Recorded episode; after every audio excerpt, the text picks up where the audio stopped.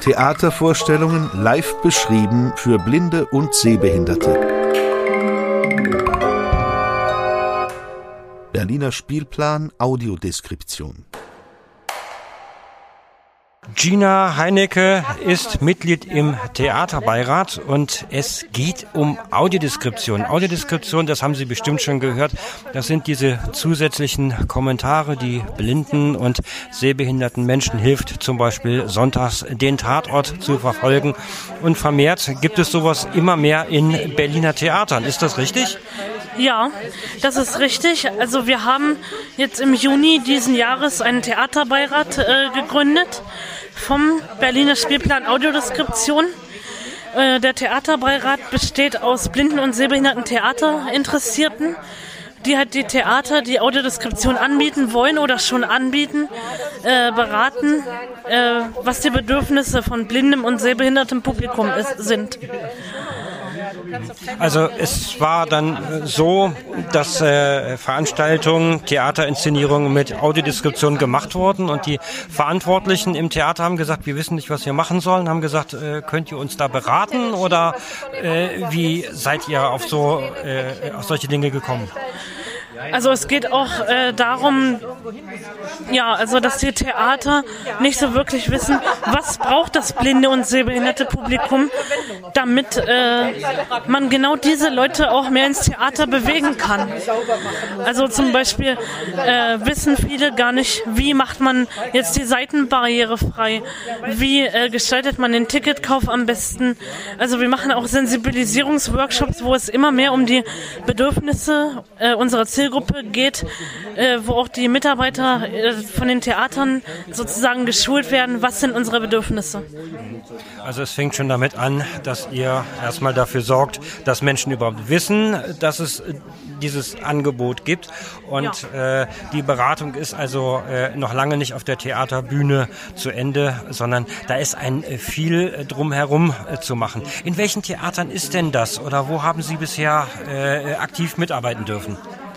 Ja, also um jetzt mal nur so ein paar Partnertheater zu nennen, also es kommen immer auch neue dazu. Wir haben zum Beispiel den Friedrichstadtpalast schon, wir haben die Deutsche Oper, das Deutsche Theater oder auch das Theater an der Parkaue, um nur ein paar zu nennen. Also auch Kindertheater kommt vor beim Theater an der Parkaue und viele Dinge mehr. Ja, was sind denn so eigentlich die größten Wünsche von Blinden und Sehbehinderten an das Theater? Weil ich weiß ja eigentlich gar nicht, wie sieht zum Beispiel das Bühnenbild aus. Kann man da auch was machen? Also natürlich, äh, das macht jetzt nicht der Beirat an sich, aber wir haben auch vom Berliner Spielplan Audiodeskriptionen die sogenannten Evaluatoren. Da bin ich auch mit dabei, unter anderem. Äh, die evaluieren halt Stücke mit Audiodeskription, die gezeigt werden also, dass die Theater auch äh, Interesse haben und sowas auch zeigen. Äh, die Stücke äh, werten wir dann aus, sozusagen, wie ist die Audiodeskription gelungen, wie konnten wir die Handlung verstehen, gab es irgendwelche Schwierigkeiten, die Handlung zu verstehen. Sowas werten wir dann aus und das wird bei späteren Audiodeskriptionen mit berücksichtigt. Ist es denn auch möglich, äh, zum Beispiel Dinge anzufassen, so eine Theaterkulisse zu erleben? Habt ihr sowas schon machen können? Da gibt es vor den Stücken, die mit Audiodeskriptionen gezeigt werden, gibt es teilweise sogenannte Tastführungen. Die sind dann immer so anderthalb bis zwei Stunden vor der Aufführung.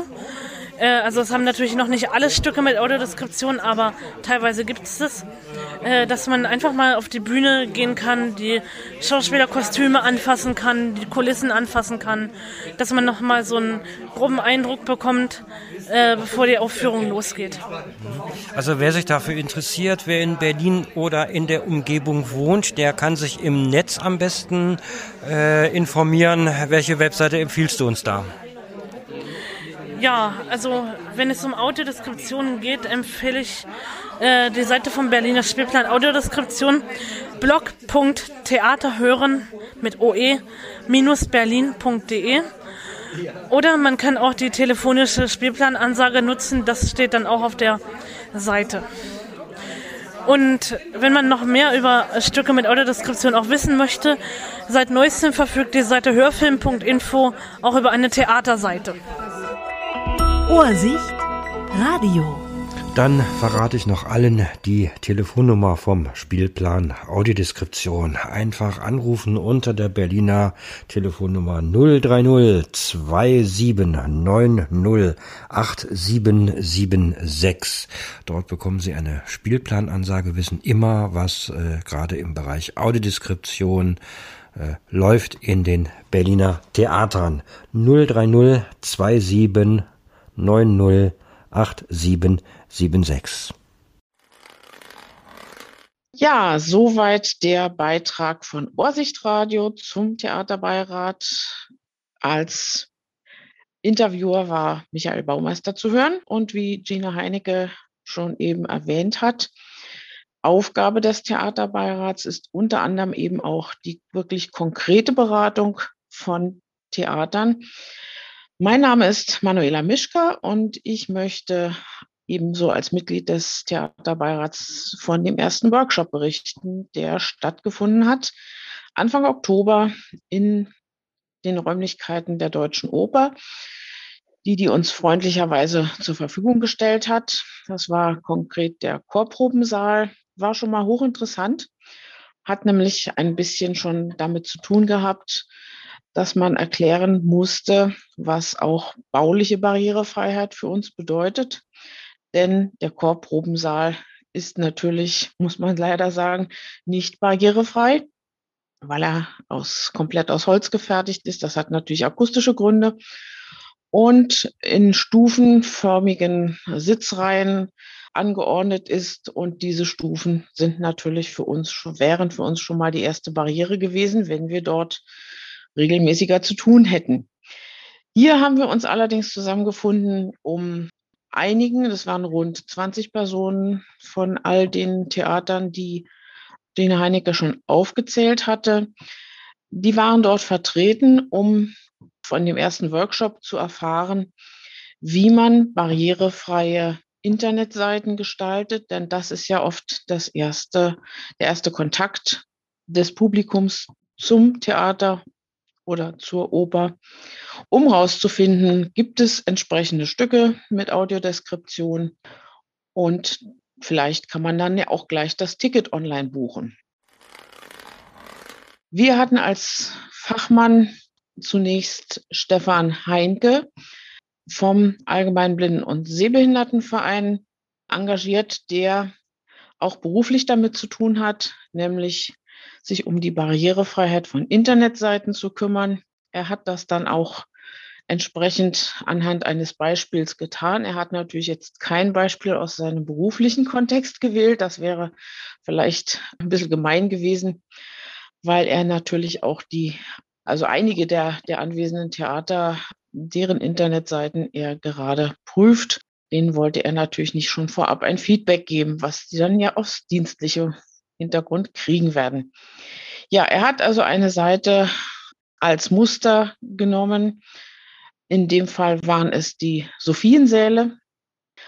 Er hat dann zunächst erstmal die grundsätzlichen Dinge wie DIN-Normen und ähnliches. Damit, glaube ich, wollen wir jetzt die Zuhörer nicht im Einzelnen behelligen. Das ist wirklich sehr, sehr komplex, aber für die, die anwesend waren, war es natürlich schon wichtig, weil die diese Vorschriften kennen und anwenden können müssen. Er hat danach eben, wie gesagt, anhand der Webseite der Sophiensäle dann mal demonstriert, wie ein Blinder auf einer Webseite navigiert, die er nicht sehen kann. Das heißt, er kann sie nur mit dem Screenreader sich auditiv oder ihm hörbar zugänglich machen.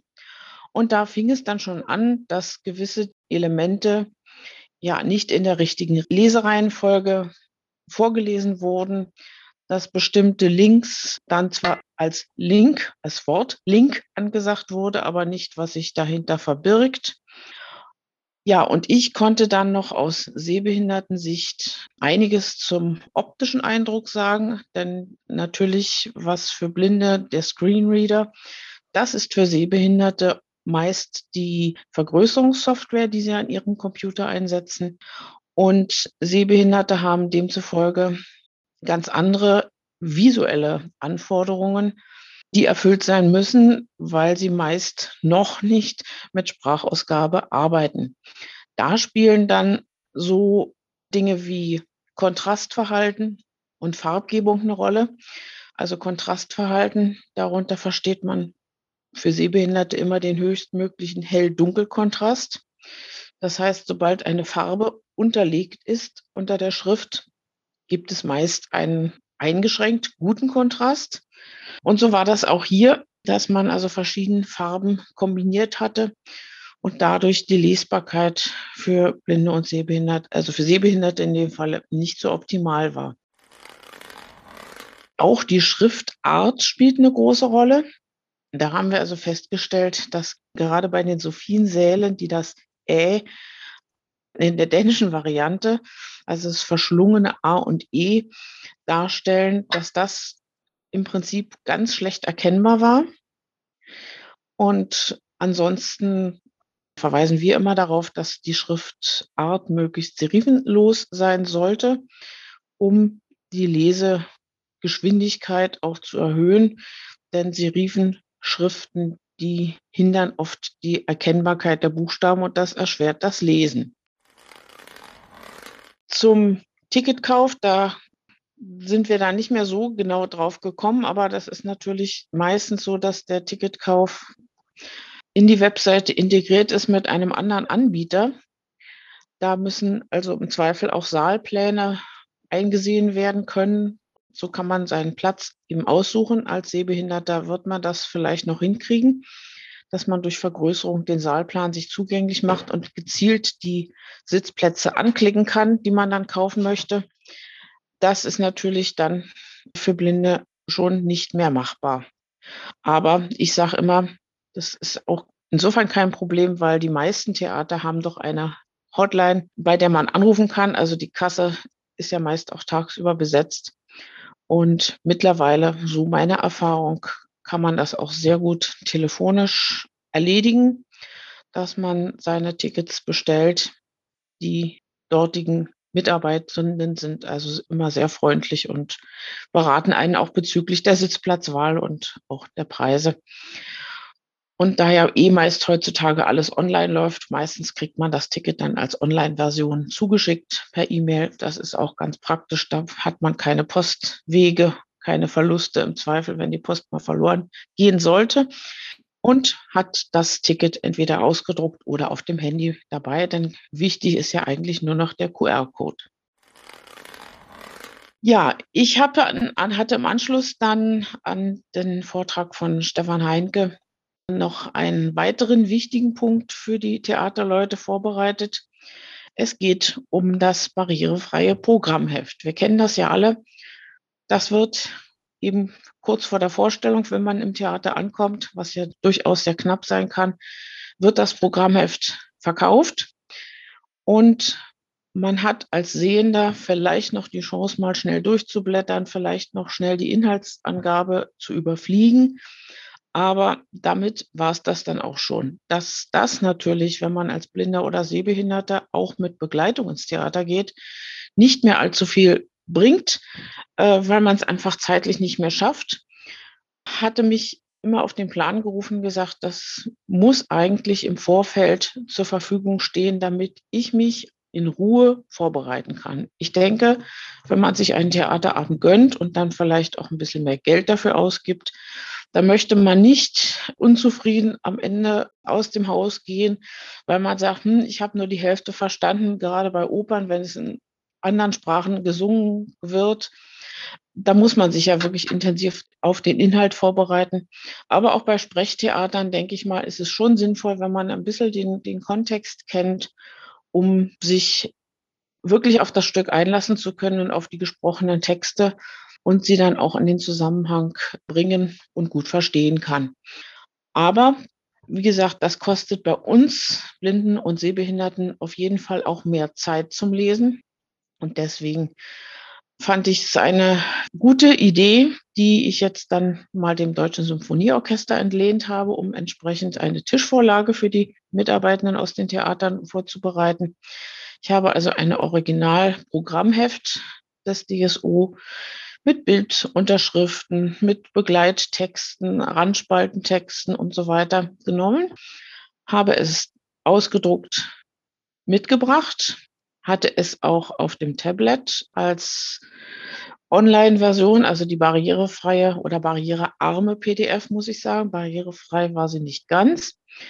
Aber ich hatte als Muster sozusagen dieses Programmheft in eine Word-Fassung gebracht, so wie sie für Blinde und Sehbehinderte dann auch gut lesbar wäre, entweder auf dem Smartphone oder auf dem Computer oder vielleicht sogar, wenn man eine kleine Breitzeile hat, kann man die auch theoretisch am Smartphone anschließen und könnte es sogar ins Theater mitnehmen, wenn man wollte.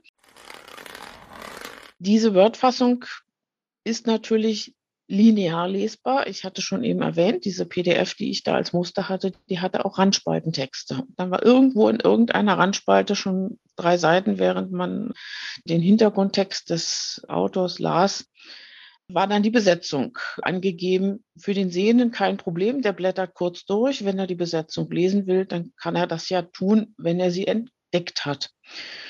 Das geht natürlich für Blinde und Sehbehinderte so nicht.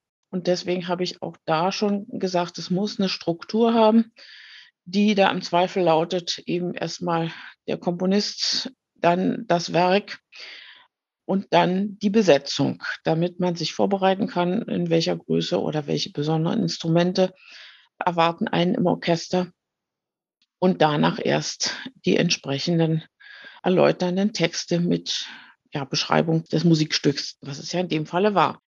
Und ich glaube, das war schon ein Aha-Effekt, denn natürlich sieht so ein Programmheft recht spröde aus, also für den Sehenden optisch natürlich nicht ansprechend. Es sieht allenfalls eine Gliederung in verschiedene Überschriftenebenen. Auch das ist für Blinde und Sehbehinderte gut machbar, dass man von Überschrift zu Überschrift dann springen kann in Word. Aber natürlich, wie gesagt, die Optik ist weniger ansprechend, aber das spielt ja auch für Blinde und Sehbehinderte jetzt nicht so eine wichtige Rolle, wie tatsächlich einen Text in der richtigen Lesereihenfolge zur Kenntnis nehmen zu können. Ich glaube, dass das insofern angekommen ist bei den Theatern, dass sie verstanden haben, das ist ein Service, den man nicht nur Blinden und Sehbehinderten anbieten sollte, ich habe jetzt entdeckt, bei der Deutschen Oper gibt es das Programmheft auch zumindest in Auszügen auf der Homepage in Einzelbeiträgen abrufbar. Aber ich denke, auch da wäre im Zweifel noch mal eine Aufbereitung hilfreich, dass man sich nicht die einzelnen Beiträge zusammensuchen muss. Auf jeden Fall sind solche Angebote vorab nicht nur, wie gesagt, auch für den Sehenden Mehrwert, ich denke, man kann auch viel Papierkosten sparen, wenn das Programmheft nicht in gedruckter Form vorliegt und dann womöglich doch wegen des Preises, der ja zum Teil sechs Euro beträgt, jetzt in der Deutschen Oper zum Beispiel, dass es dann nicht abverkauft wird. Das ist ja dann auch eine Verschwendung von Ressourcen. Und darüber müssen wir ja heute auch immer noch nachdenken. Insofern würde ich sagen, der erste Workshop war durchaus gelungen. Er war für viele, glaube ich, eine unheimliche Menge an Input, die es zu verarbeiten galt. Das war schon nicht ganz einfach für manche. Aber ich glaube, wir können schon sagen, dass wir da zumindest ein wenig die Sensibilisierung erhöhen konnten, in dieser Hinsicht die Vorbereitung zu optimieren. Wir wollen weitere Workshops anbieten. Bei den nächsten Workshops wird es natürlich unter anderem auch darum gehen, dass man zum Beispiel dem blinden und sehbehinderten Besucher ermöglicht, das Haus mal näher in baulicher Hinsicht zu erkunden. Nichts ist wichtiger, als zu wissen, wo ist die Garderobe und wo sind die Toiletten, wenn die Pausen kurz sind, dass man sie auch möglichst schnell aufsuchen kann. Wichtig ist natürlich auch insgesamt Werbung zu machen. Also wie erreichen die Theater unsere Leute? Gene Heinecke hatte es ja schon angekündigt. Wir haben es jetzt erreichen können, dass die Seite, die für Blinde und Sehbehinderte schon immer interessant war, weil sie entsprechende Hinweise auf Kinofilme oder Fernsehfilme gab, dass diese jetzt um eine Theaterseite erweitert wird, zeigt, dass also dann alle Angebote, die mit Audiodeskription vertreten sind, entsprechend auch von den Nutzern aufgerufen werden können und sie haben dann tatsächlich alles vor Ort. Ja, wir werden, wie gesagt, auch die Workshops noch dahingehend erweitern, dass auch wir Werbung in unseren Reihen machen müssen. Wir haben natürlich leider, muss man sagen, das große Pech, dass das ganze Projekt Spielplan Audiodeskription relativ voll in die Pandemie fiel und insofern ja, vielleicht sich dadurch behelfen konnte. Und auch das könnte vielleicht eine Möglichkeit für die Zukunft sein, dass Streaming-Angebote ebenfalls mit Audiodeskription versehen, dann natürlich auch leichter zugänglich sind, wenn man es nicht mehr ins Theater schafft, zum Beispiel aus Mobilitätsgründen. Wir werden aber auch dahingehend werben müssen, dass man erklären muss, warum zum Beispiel Eintrittspreise doch einen gewissen Rahmen nicht unterschreiten darf, weil eben sehr viel Personal an einer solchen Produktion dranhängt. Und insbesondere da, denke ich, dienen auch die schon erwähnten Tastführungen dazu, den blinden und sehbehinderten Besuchern klarzumachen, wie viel Aufwand bei der Erstellung eines Bühnenbildes sind, die Erstellung von Requisiten, die man ja bei solchen Tastführungen auch anfassen kann. Das sind ja alles immer individuelle Arbeiten, die natürlich nicht nur Personal, sondern auch Material in Anspruch nehmen. Ja, und der ganze Apparat eines großen Hauses inklusive Energiekosten und Belüftung, das ist auch ganz wichtig heutzutage. Das erfordert schon ein Budget. Das muss natürlich durch die Eintrittspreise vom Publikum mindestens ansatzweise refinanziert werden.